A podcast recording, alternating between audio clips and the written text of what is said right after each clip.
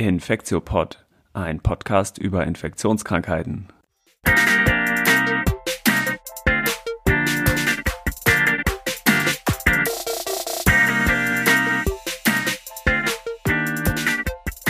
Willkommen zur 52. Folge vom Infektiopod. Mein Name ist Till Koch. Heute ist der 23. März 2021 und ich begrüße wieder ganz herzlich Elena Terhalle. Hi Elena. Hallo Till.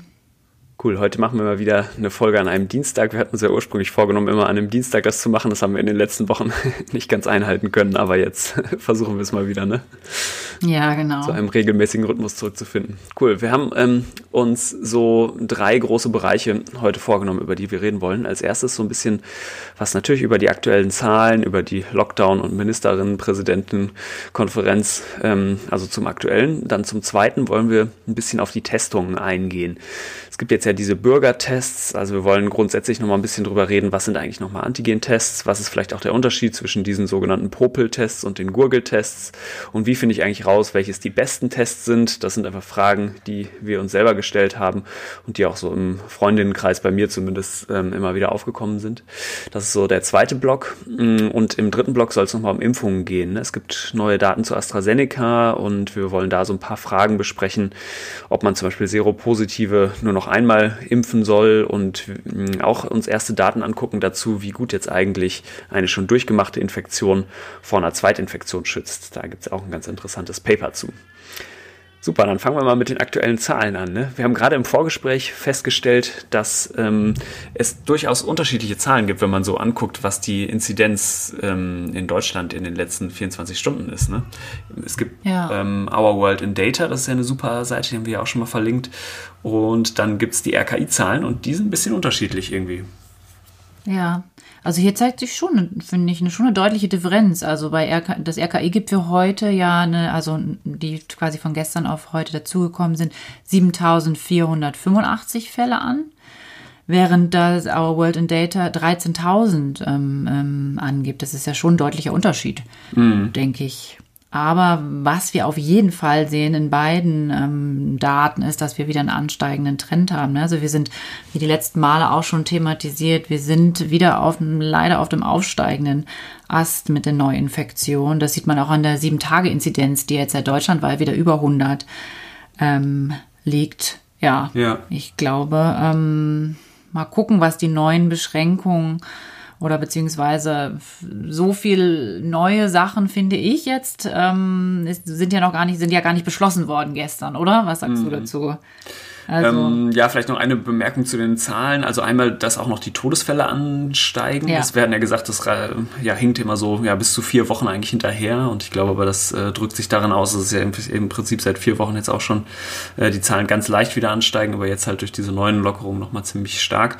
Und dass zumindest nach der Zählung von Our World in Data ähm, es jetzt erstmals ähm, ja, überhaupt mehr Fälle in Deutschland gibt, die neu auftreten als in den USA. Das ist auch schon krass. Also jetzt re relativ auf die Bevölkerung natürlich bezogen, aber ähm, ja, das fand ich schon ein bisschen erschreckend. Ne?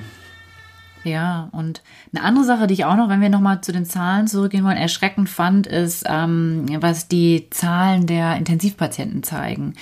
Also wir sind jetzt quasi vor der, wenn wir davon ausgehen, dass jetzt die dritte Welle richtig losgeht, vor der dritten Welle eigentlich auf einem Ausgangsniveau, was der Höhepunkt der ersten Welle war. Also das finde ich schon Wahnsinn. Und die Zahlen auf der Intensivstation sind auch wieder ansteigend. Also das hm, finde ich schon so ein bisschen ja. gruselig, muss ich ehrlich ja, sagen. Und gerade weil auch erwähnt, ne, dass sich das hm. Divi ganz klar für einen härteren Lockdown eigentlich ausgesprochen ja. hat. Und das äh, kann man auch verstehen, weil das sind diejenigen, ja, die es mit, zusammen mit den PatientInnen ausbaden müssen. Ne?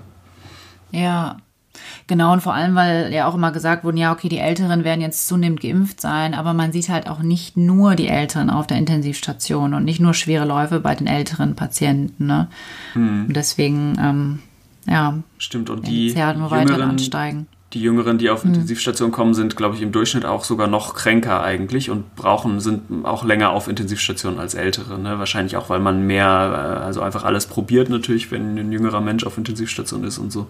Aber ja, ähm, das sieht wirklich nicht so gut aus. Ja, die, die Beschränkungen, die jetzt gestern Nacht wohl dann irgendwie noch beschlossen wurden, ähm, ja, sind aus, auch, wie du schon gesagt hast, gar nicht so mhm. tiefgreifend. Also das, was ich jetzt so mitgenommen habe, ist, dass vor allem über Ostern, wenn ja sowieso eigentlich Feiertage sind, es jetzt noch zwei Feiertage mehr gibt. Ne? Aber was das jetzt genau, genau, heißt und ob das so viel bringt, ja, be bezweifeln, glaube ich, alle. Ich glaube, dass das beste Outcome von der Ministerpräsidentenkonferenz ist eigentlich, dass es keine weiteren Lockerungen gibt. Ne? Ja, weil jetzt noch weiter zu lockern wäre, glaube ich, wirklich, wirklich schlimm gewesen. Ne? Ja, etwas, also man, man ist, glaube ich, aus wissenschaftlicher Sicht da zum Teil so ein bisschen ähm, verzweifelt oder irgendwie resigniert auch, ne, was man, was man irgendwie noch machen kann, aus, also außer die Empfehlungen so abzugeben und die dann aber nicht, äh, nicht sich dran gehalten wird oder dem nicht gefolgt wird. Ne? Genau, ja ja, das ist meine persönliche Meinung. Ich bin jetzt sehr froh, dass sie zumindest über Ostern wirklich auch gesagt hat, wir machen einen Lockdown, wir machen eher dicht und nicht zu sagen, wie an Weihnachten, okay, wir machen da nochmal eine Ausnahmeregelung mhm. ähm, und da dürfen doch nochmal größere ähm, oder mehr Menschen zusammenkommen. Mhm. Ähm, da bin ich froh, dass sie das zumindest jetzt gemacht haben. Und dann kann man eigentlich nur hoffen, dass sie zumindest jetzt nicht die Lockerung, also sich wirklich daran halten, an diesen Stufenplan, den sie dann, war das vor zwei Wochen? Ähm, ja, in der Kommunikation find, ist mir nochmal so aufgefallen, finde ich es immer ein bisschen fies, dass man wirklich betont, eigentlich nur die ähm, Infektionen, die im Privaten geschehen. Das stimmt sicherlich, je nachdem, wie man sich im Privaten trifft, dass es da auch zu Infektionen kommt. Aber ich fand jetzt so aus der gesellschaftlichen Debatte wurde so komplett ausgeklammert, was mit den Infektionen ist, die es in der Arbeitswelt gibt. Ne? Und dass das ja wahrscheinlich auch ein total großer Faktor ist, sei es jetzt im öffentlichen Nahverkehr, um zur Arbeit zu kommen oder eben auch im, ja, im, im eben nicht Homeoffice, sondern eben im Live-Office. Ähm, und in ja, dicht gedrängten Arbeitsstätten und so. Ne? Und das ist irgendwie, das wird gar nicht thematisiert. Und wenn man es richtig die Inzidenz senken wollen würde, müsste man da ja auch wirklich einen Lockdown machen. Ne? Genau, ja, da hatte ich mir tatsächlich die Daten gerade auch nochmal angeguckt vom RKI, wo so die Infektionsherde vor allem sind, dass es schon ein diffuses Geschehen ist, mhm. aber dass auch gerade das Berufsumfeld, wie du es jetzt schon gesagt hast, einfach eine große Rolle spielt. Ja. Neben äh, dem natürlich privaten aber auch, man sieht auch eine leichte Tendenz bei den Kitas und Schulen, dass eine Zunahme ist. Ähm, gut, aber es ist ja auch zu erwarten, muss man sagen, wenn die, generell die Zahlen steigen, dass die Zahlen auch dort steigen. Ne? Mhm. Aber ich denke, das Berufswelt, also das muss man auf jeden Fall ähm, ja, im Auge behalten auch. Ja. Vielleicht noch eine letzte Anmerkung zu so Maßnahmen und so, weil jetzt ja auch der Frühling kommt und ich würde mir einfach total wünschen, dass auch darüber aktiv nachgedacht wird, was man auch ähm, vor allem draußen den Leuten ermöglichen kann. Ne? Also ich glaube, ein total großer Fehler letztes Jahr zum Beispiel war es, äh, Parks wirklich so lange geschlossen zu halten oder Parks waren ja zum größten Teil nicht, aber so Kinderspielplätze äh, oder so ja. und so, ja. so ein bisschen so Shaming von Leuten zu betreiben, die zum Beispiel an den Strand gegangen sind oder so. Ne? Ich glaube, an den Strand gehen ist wahrscheinlich, wenn man da jetzt nicht Handtuch an Handtuch liegt, aber ich meine, wenn man jetzt mal an den typischen Ostseestrand denkt, ist ja eigentlich nicht viel los. Aber das ist wahrscheinlich ungefähr das sicherste, was man im Moment machen kann, eigentlich in der Pandemie. Ja. Ne? Und ja. ähm, ich finde, das darf man nicht außer Acht lassen, weil ähm, wenn man den Leuten verbietet, an den Strand oder in den Park oder auf einen äh, Spielplatz zu gehen, dann treffen sie sich halt eher drin. Ne? Und das ist wirklich äh, kontraproduktiv eigentlich. Ne? Also das würde ich mir wirklich für den Frühjahr wünschen, dass äh, das irgendwie mitgedacht wird, wo man sich denn sonst ähm, äh, ja socialisen kann und sich treffen kann. Ne? Ja, Na gut, okay. Ähm, ein abschließender Kommentar noch, wer ein bisschen schmunzeln will über ähm, die etwas äh, traurigen Zustände, der kann auf Twitter gerne dem Florian Eigner folgen. Der hat es äh, so zusammengefasst, dass die Regierung jetzt gesagt hat, äh, wir halten politisch Kurs und wir, äh, der Kurs führt uns genau Richtung Eisberg. Und die Opposition hat gesagt, das ist völlig inakzeptabel, wir sollten noch viel schneller auf den Eisberg zufahren. Also ähm, vielleicht das so als abschließenden Kommentar. Genau. Ja, vielleicht gehen wir dann jetzt über zu den ähm, sogenannten Bürgertests, zu der Teststrategie. Ähm, und da haben, wie Till eben schon gesagt hat, wir uns gefragt oder auch Freunde uns gefragt, ähm, ja, ähm, was, was, was bringt das eigentlich, diese Antigen-Tests und brauchen wir die überhaupt in der ähm, Bekämpfung der Pandemie? Und auch dann auch nochmal die Frage, sind sie nicht auch vielleicht sehr oft falsch positiv oder falsch negativ? Und welchen Antigentest soll man denn überhaupt nehmen? Und ähm, vielleicht auch nochmal diese Teststrategie. Macht das jetzt Sinn, einmal in der Woche jemanden zu testen? Ähm, genau, das sind alles so Fragen, die wir uns, glaube ich, wir uns gestellt haben und gestellt bekommen haben. Ja.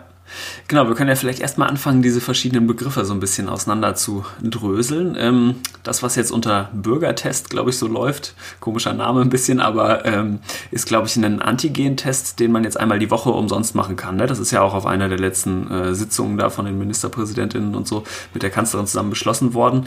Ähm, genau, das heißt, das sind, ähm, wie wir gerade gesagt haben, schon Antigen-Tests. Also das sind Tests, die eben ähm, einen Teil vom Virus, meistens das äh, Nukleokapsid, direkt nachweisen und die eben sehr gut darin sind, ähm, einen äh, Personen rauszufiltern, die wirklich infektiös sind, also die eben Virus in ähm, hohen, in hohen Mengen eigentlich ähm, im nachweisbar haben. Ne?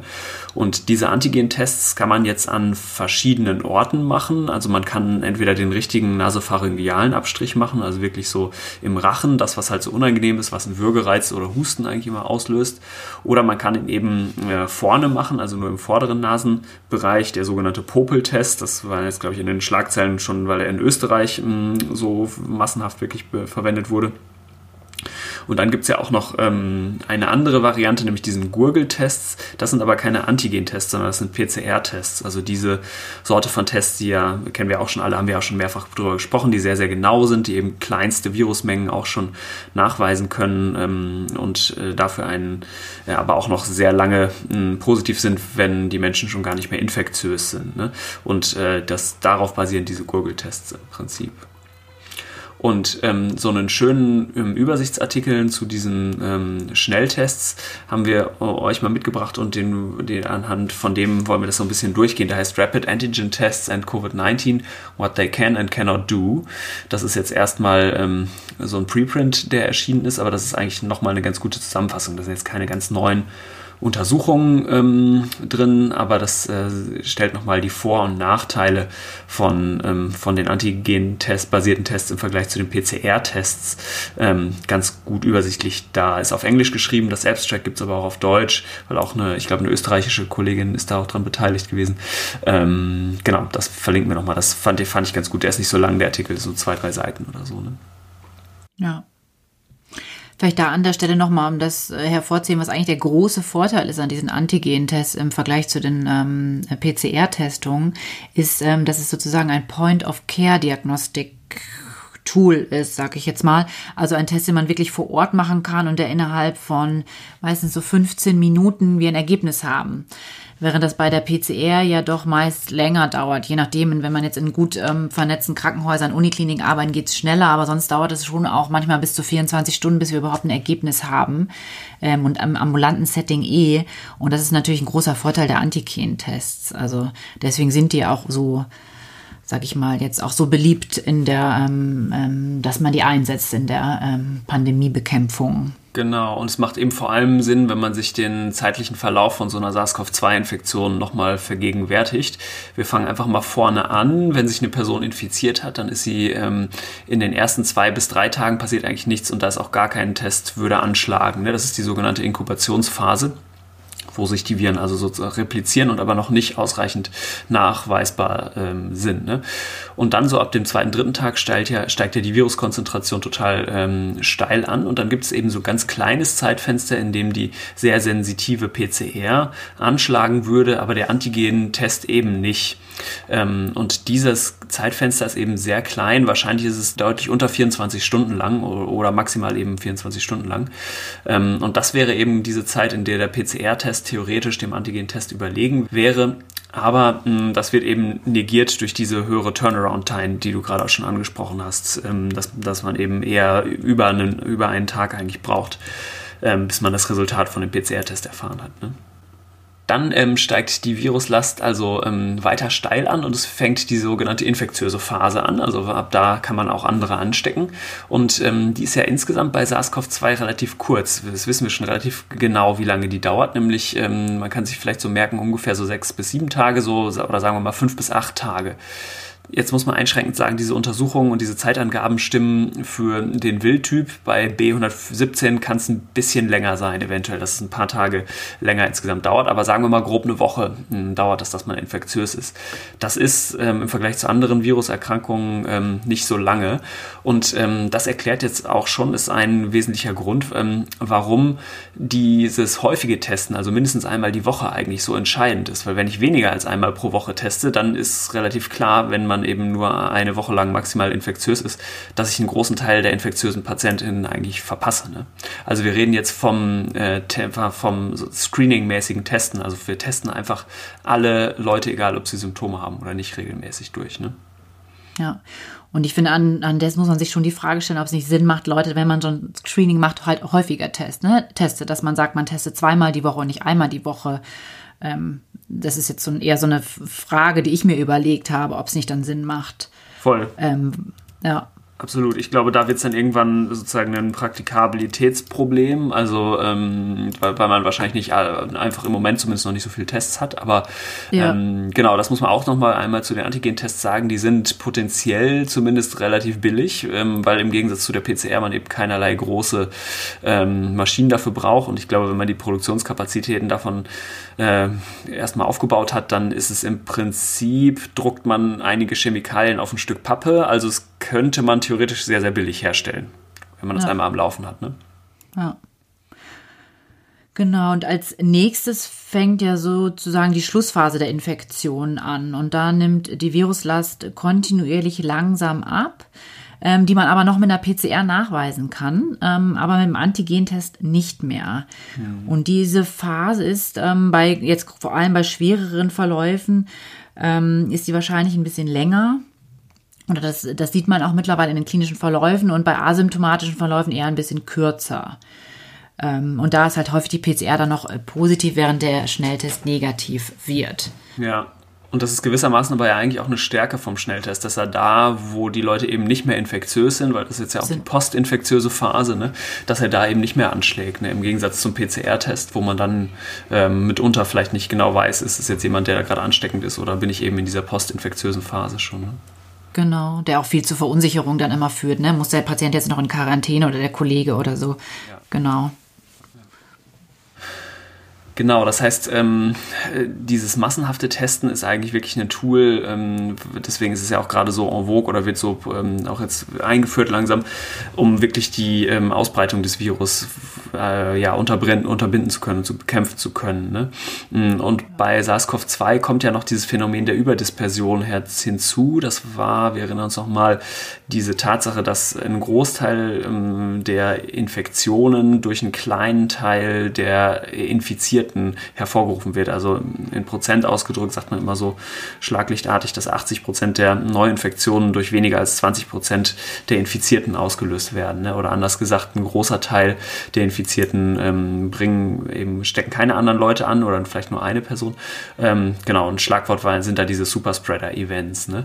Und ähm, das heißt, die, äh, jetzt nochmal den Bogen zu den Tests zurückzuschlagen, Leute, die potenziell ähm, in der Lage wären, solche Superspreading-Events äh, zu haben, weil sie sich zum Beispiel auf der Arbeitssituation ähm, entsprechend mit vielen Leuten umgeben oder in anderen Kontexten.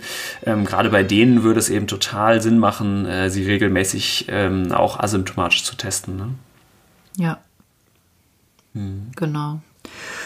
Und ähm, wichtig ist vielleicht auch noch, dass die Art der Probengewinnung jetzt für die Antigentests eher eine untergeordnete Rolle spielt. Da wird ja immer so gefragt, hm, muss das jetzt medizinisches Personal durchführen hm. oder kann, kann man das ja, können das jetzt auch Laien machen?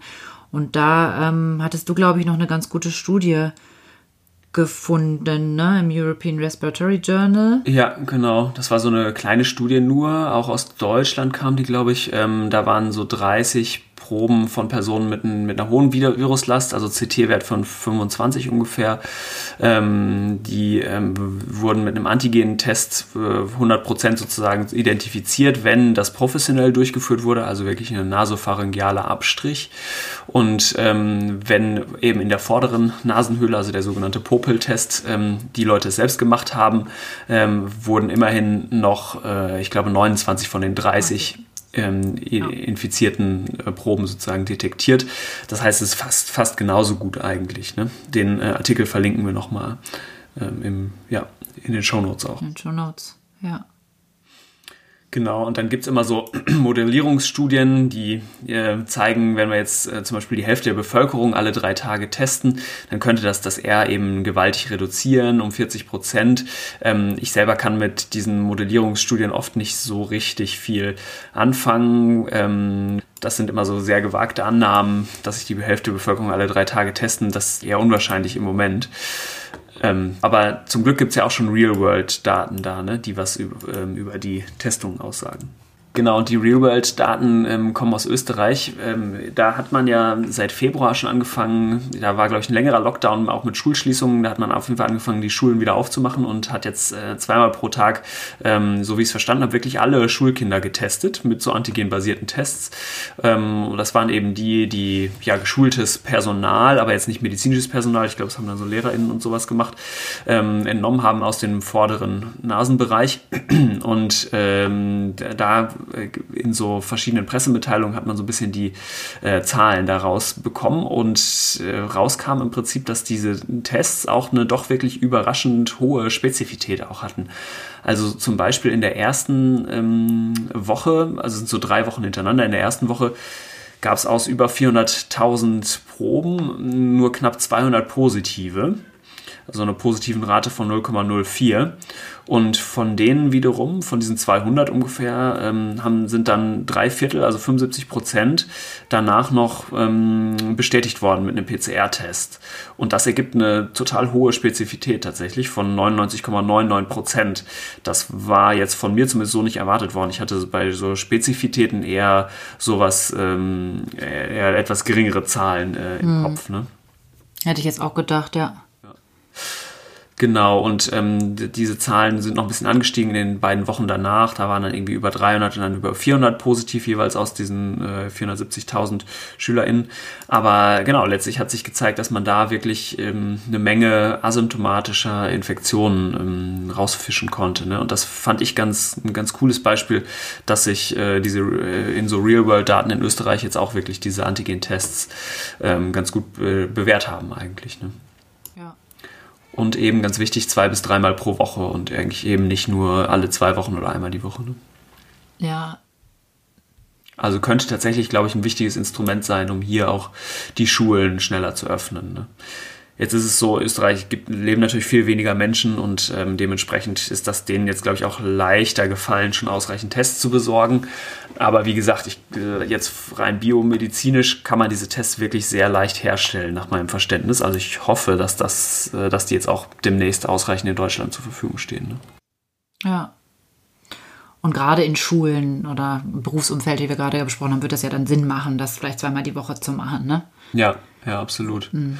Ja. Und auch, ich glaube einfach, ähm, die verfügbar zu einem niedrigen Preis für Menschen allgemein zu machen, ist, glaube ich, auch was total Sinnvolles. Ähm, genau, ich glaube, man kann jetzt das nicht wie bei der PCR gewährleisten, dass das dann immer alles gemeldet wird. Das finde ich aber auch nicht so schlimm. Ich habe den Eindruck, die allermeisten Menschen sind ja wirklich motiviert, bei der Pandemie irgendwie mitzumachen und sich sinnvoll zu verhalten. Genau. Gerade genau. weil es ja in der Regel Leute äh, betrifft, also die man potenziell anstecken würde bei einer asymptomatischen Infektion, die einen unmittelbar umgeben, also seine Liebsten und Nächsten eigentlich. Also da fallen mir wirklich wenig Leute ein, die das nicht äh, sich dann auch eigentlich dran halten würden, ne? würde ich mal denken. Ja. ja. Gut, die nächste Frage, die wir uns gestellt haben, welche, jetzt, welche sind jetzt eigentlich die besten Antigen-Tests, welche soll man jetzt eigentlich nutzen? Ähm, und ähm, da gibt's ähm, eine Liste beim Paul-Ehrlich-Institut, die wir uns mal genauer angeguckt haben, bei denen auch die Sensitivität überprüft wurde. Ähm, das ist so ein kurzer Übersichtsartikel, was da gemacht wurde. Ähm, Genau, ich hatte ähm, ursprünglich gab es mal so ein Paper von der Drosten-Gruppe und Viktor Kormann.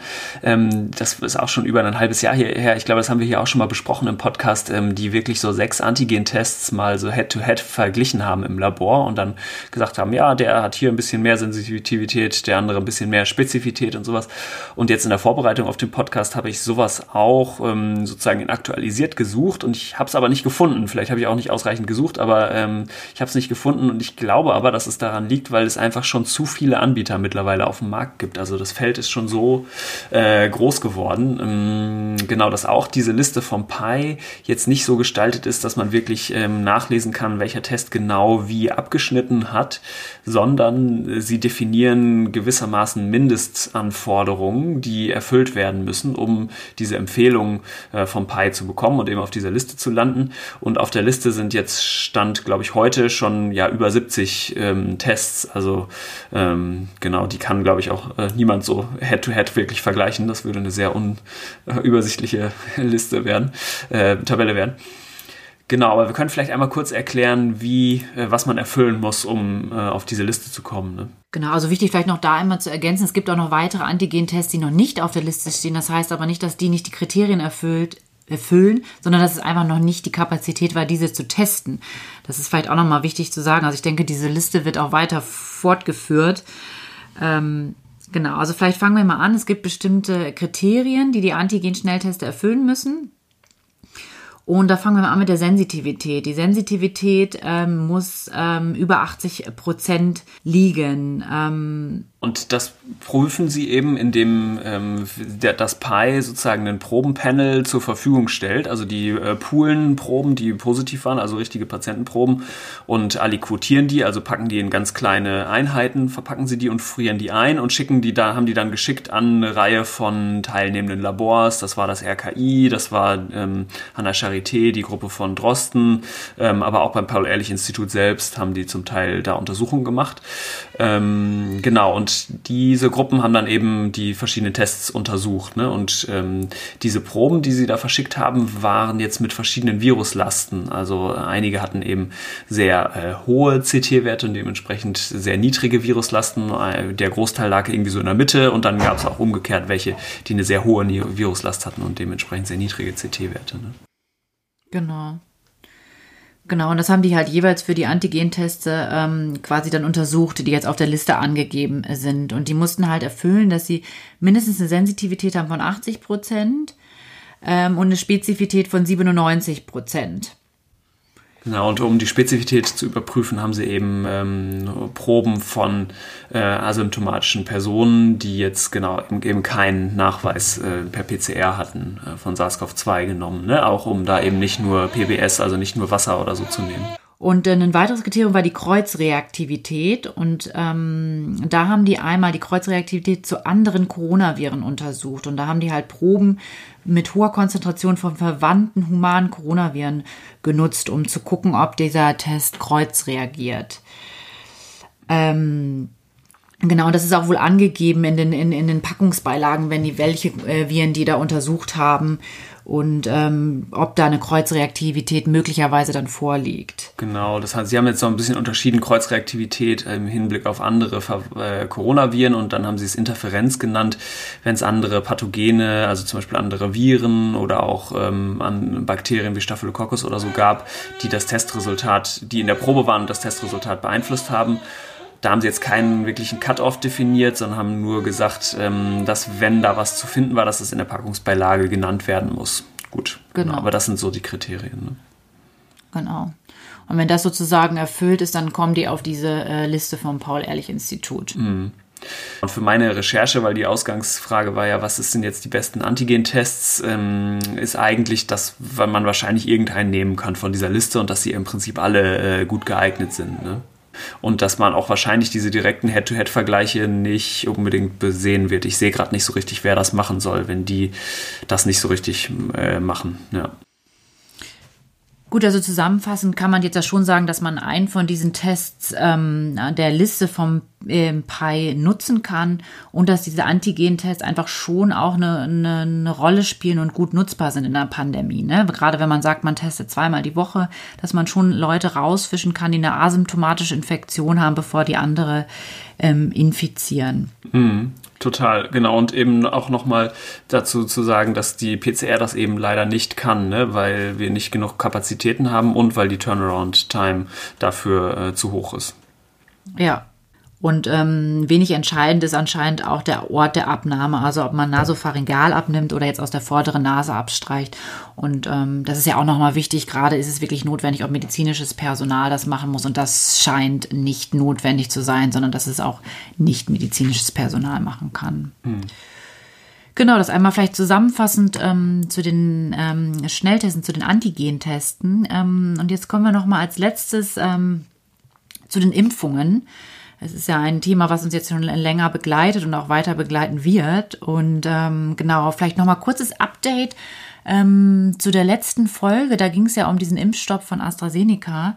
Da gab es jetzt ja nochmal neue Daten, jetzt auch unter anderem aus der Uni Greifswald, dass es doch möglicherweise ähm, so eine Art ähm, Heparin-induzierte Thrombozytopenie-Mimikrie sozusagen ist. Also diese Hit, was wir letztes Mal, was Till letztes Mal schon ähm, ähm, erklärt mhm. hatte, dass es möglicherweise doch der Auslöser sein kann für die, ähm, für diese Thrombosen, die dort aufgetreten äh, sind. Stimmt, das ja. Noch mal. Das habe ich auch gehört und äh, vor allem habe ich in der Meldung auch gehört, dass dann die gleich schon ganz euphorisch waren, weil man jetzt irgendwie auch ein Gegenmittel hätte.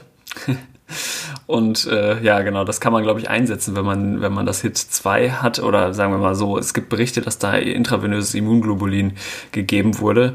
Ähm, genau, aber das, da wäre ich jetzt, glaube ich, erstmal zurückhaltend, damit ja. man sich davon viel verspricht, ehrlich gesagt. Also das, das intravenöse Immunglobulin heißt sozusagen aufgereinigte Antikörper, einfach generell Antikörper, meistens IgG von Leuten, also polyklonal, also gegen alles Mögliche eigentlich gerichtet. Ähm, und man erhofft sich dann, dass es eben auch gegen die die zu äh, bekämpfende Struktur sozusagen auch welche dabei sind. So, ne? So kann man es vielleicht zusammenfassen. Ja, ja. genau. Aber ich denke, da sollte man jetzt noch weitere Untersuchungen erstmal abwarten. Das waren jetzt so die ersten Ergebnisse. Das ist auch noch nicht publiziert, das ist auch nur eine Mitteilung gewesen.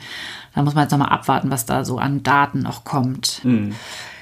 Genau, und das Weitere, was jetzt neu, das war auch eine Pressemitteilung jetzt von AstraZeneca, die, das sind zwar ist eine neue Studie in den USA ja auch durchgeführt worden und da haben die jetzt einmal die ähm, Wirksamkeitsdaten nochmal rausgegeben. Die sind, glaube ich, jetzt am 18.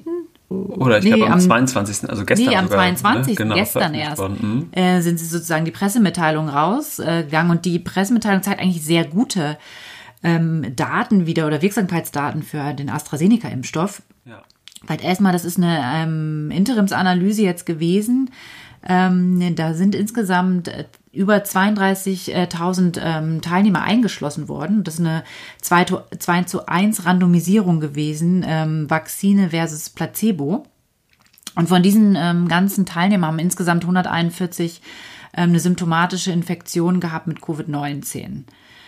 Ähm, und dann hat man halt die Wirksamkeit berechnet und zwar war das die Wirks äh, Wirksamkeit war no insgesamt 79 Prozent in der Verhinderung einer symptomatischen Covid-Infektion, Covid-19-Infektion und wohl eine hundertprozentige Wirksamkeit gegen einer schweren ähm, Erkrankung und Hospitalisation, hm. ähm, was ja eine sehr, sehr gute ähm, ähm, Wirksamkeit ähm, ist. Und ähm, gut war auch, dass über 20 Prozent, also gut an dieser Studie ist, dass sie ähm, über 20 Prozent der Teilnehmer waren über 65 Jahre oder älter. Also dass vor allem auch ältere ähm, ähm, Studienteilnehmer eingeschlossen wurden, was ja in, im initial in den ersten Studien zwar AstraZeneca nicht der Fall war und deswegen ja auch zunächst nicht zu einer Zulassung den über 65-Jährigen in ähm, zum Beispiel Deutschland geführt hatte. Mhm. Vielleicht muss man generell nochmal zu der Studie sagen, warum die äh, durchgeführt wurde, ist ja, dass AstraZeneca auch eine Zulassung in den USA bekommen wollte und die FDA in den USA aber gesagt hat, ähm, nee, uns reicht diese Studie, die wir hier ja auch als große Phase 3 Studie ähm, besprochen haben, schon mal im Podcast, ähm, die reicht uns nicht, die Daten sind zu schlecht eigentlich, ne? Und ähm, ihr müsst nochmal eine neue Studie machen. Und das haben die gemacht, ähm, weil wenn man sich, äh, wir haben ja hier diese gro großen Phase 3 Efficacy Paper einmal zu den beiden RNA-Impfstoffen, aber auch zu AstraZeneca besprochen. Und ich glaube, man hat es schon so ein bisschen rausgehört, aber man kann es, glaube ich, auch ruhig nochmal deutlich sagen, dass diese beiden Studien, die Studien von den beiden Impfstoffen äh, Moderna einerseits und Pfizer BioNTech andererseits, dass die wirklich sehr, sehr gut gemacht waren und ähm, auch ein simples Design hatte und im Gegensatz dazu die AstraZeneca-Oxford-Studie schon ihre Schwächen hatten oder einfach schlecht gemacht waren, vielleicht im Vergleich. Ja. Ähm, genau, ich finde es zum Teil auch nachvollziehbar, weil es einfach ein akademischer ähm, äh, beeinflusst war vielleicht. Ähm, genau, aber wie wie es, wie dem auch sei, unterm Strich ähm, ist es jetzt dazu gekommen, dass es eben unter anderem in den USA, aber ich glaube auch in Peru und auch in anderen Ländern ähm, eben so eine neue Studie nochmal gemacht wurde und die jetzt auch ein verbessertes Studiendesign hat, ähm, ja. hat wohl hat. Ne? Also ich weiß noch, bei der letzten erinnere ich mich noch sehr gut hier im Podcast, dass wir beiden uns ziemlich dadurch gequält haben, Uff, durch diese ja. Studie von AstraZeneca. Und das ist diesmal so ein bisschen einfacher gewesen. Es ist auch nicht so, dass es diesmal war, dass die, ähm, also die zweite Impfung ist ähm, nach vier Wochen durchgeführt worden bei allen und immer mit der gleichen ähm, Dosis an Impfstoff. Das war ja in der ersten, in der ersten Studie auch so ein bisschen unterschiedlich mhm. gewesen, ne, aufgrund von Produktionsproblemen oder ja. Fehlern. Und jetzt noch eine Anmerkung zu dieser 100% Effektivität gegen Severe Disease oder ähm, so. Das kann natürlich wirklich auch an den geringen Zahlen liegen, weil das war jetzt diese geplante Interimsanalyse bei 140 symptomatischen Fällen. Und ich könnte mir vorstellen, also das ist jetzt ja alles nur eine Pressemitteilung, aber wenn, wenn man dann wirklich mal die Daten sieht, dass es dann, dass dann davon ja auch nur ein geringer Teil, vielleicht sowas, sagen wir mal, vielleicht zehn Leute oder so, äh, eine schweren Verlauf hatten und dass die dann alle in der Placebo-Gruppe waren. Gut, das ist dann schon, schon auch ein starkes Signal, aber ob es jetzt wirklich, wenn man, wenn die Zahlen sich vergrößern, ja. bei 100 Prozent bleibt, würde ich jetzt mal bezweifeln. Ne? Ja, also es ist schon 100 Prozent, der schon, ja. Genau, also ja, das erstmal nur so als Pressemitteilung. Und dann gab es aber jetzt heute, ganz aktuell am 23. auch nochmal so ein, so ein kleines äh, Nachtreten. Ich habe es jetzt nur auf Twitter mitbekommen, oder? Da gab es jetzt wieder so ein bisschen Ärger zwischen der Zulassungsbehörde und AstraZeneca. Ne? Was war das denn nochmal? Genau, da gab es jetzt wohl Zweifel an der Aussagekraft von den Daten der neuen Untersuchung. Also das, ich glaube, da muss man jetzt so ein bisschen abwarten, aber das hieß wohl irgendwo so, dass es wohl nicht ein bisschen ältere Daten sind, die jetzt hier mit dieser Wirksamkeit, ähm, ja, das ist wohl diese Presse Pressemitteilung ähm, rausgegeben wurde. Und ich glaube, da hat sich jetzt das AstraZeneca, das Unternehmen, so ein bisschen dazu verpflichtet, erstmal jetzt in Kürze auch wirklich Daten nachzureichen, um das wirklich zu überprüfen. Ähm, ich glaube, viel mehr kann man da jetzt noch nicht so zu sagen, was das jetzt wirklich alles bedeutet, wenn ich das richtig verstanden habe. Also es wird so, die Daten werden so ein bisschen in Frage gestellt. Und wenn ich das richtig verstanden habe, wie gesagt, dass es mhm. vielleicht da Daten fehlen, um wirklich ähm, ja, ich glaube, da werden die nächsten Tage auch zeigen müssen, was da dran ist. Ich habe jetzt genau, genau vor, vor einer Stunde oder so so ein Interview mit Anthony Fauci gesehen, wo er das da noch mal ein bisschen was drüber geredet hat. Und er hat im Prinzip gesagt, äh, also irgendwie läuft das von Seiten der Firma insofern schlecht, als dass die halt schlecht kommunizieren. Eigentlich ist es ein super guter Impfstoff, auch nach den, nach allen Daten, die ihm vorliegen. Aber ähm, genau, die müssen noch mal aktuellere Daten geben. Und der Verdacht liegt zumindest nahe, dass sie so ein bisschen äh, sich vielleicht nur die schönsten Daten rausgepickt haben, aber ich glaube, im Endeffekt wird er dann vielleicht 74% Effektivität statt 79 haben oder so. Genau, das war jetzt ja. zumindest so Mutmaßungen, aber genau, es ändert sozusagen an der Hauptaussage nichts, dass es ein guter Impfstoff ist. Trotzdem scheint die Firma ja nicht am besten drin zu sein, äh, verlässlich mit den Zulassungsbehörden zu kommunizieren. Ne? Ja. Ja, ist ein bisschen schade, dieser Impfstoff. Das ist ein guter, guter, wirksamer Impfstoff, aber es ist irgendwie. Ja. Hm, ich würde mich sofort damit schwierig. impfen lassen, wenn ich, wenn ich ihn äh, kriegen würde. Ja. Ich auch auf jeden Fall. Es ist, ähm, ja, auf jeden Fall. Sehr gut. Würden wir. Cool, wir haben noch zwei andere Fragen mitgebracht.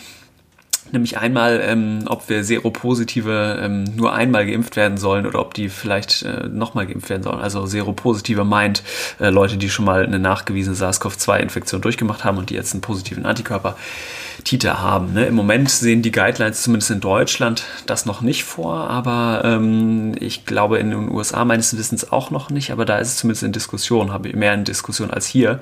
Ähm, ich finde, die Frage wird halt zunehmend relevant, weil einfach mehr und mehr Leute das die Infektion ja schon durchgemacht haben und ähm, da man sich natürlich einfach Impfstoffdosen auch sparen lassen. Ne?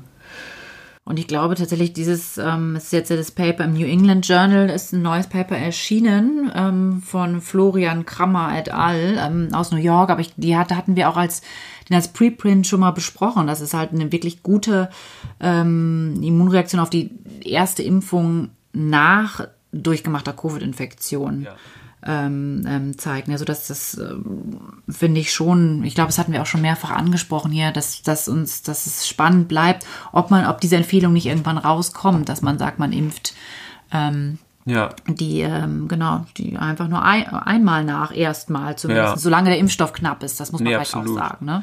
Und ich meine, jetzt ist ja sowieso noch nicht so, dass sich alle impfen lassen können, aber ich meine, wenn ich jetzt eine Person äh, bin, die sich, die schon mal eine Infektion durchgemacht hat, dann würde ich das jetzt pragmatisch handhaben und mich einfach erstmal einmal impfen lassen. Ne? Also ich meine, das würde ich jetzt, wäre jetzt so mein Approach, weil die Daten, die bisher, wir bis jetzt vorliegen haben, es gibt nämlich nicht nur das eine Paper, sondern mittlerweile sind auch schon viele andere erschienen, die das im Prinzip genauso bestätigt haben, äh, zeigen ja einfach, dass diese erste Infektion gewissermaßen der ersten Impfung äh, mehr als entspricht. Ne? Also dass man mit Infektion plus einer Impfung eben, was die Antikörper zumindest angeht, mindestens genauso gut geschützt ist wie durch zwei Impfungen.